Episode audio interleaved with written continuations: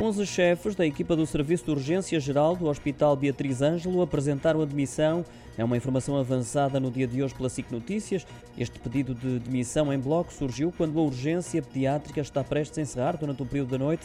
Vai deixar de estar em funcionamento já hoje, desde as 9 da noite às 9 da manhã do dia seguinte. O mesmo vai suceder amanhã e também no fim de semana. Uma decisão tomada na sequência da saída de seis pediatras deste serviço e ainda porque dois médicos encontram-se de licença. É uma medida transitória, de acordo com o hospital, justificada pela dificuldade de preenchimento das escalas. Numa tentativa de tranquilizar, lembra que na próxima semana será apresentado o plano de reorganização dos serviços de urgência pediátrica da área metropolitana de Lisboa.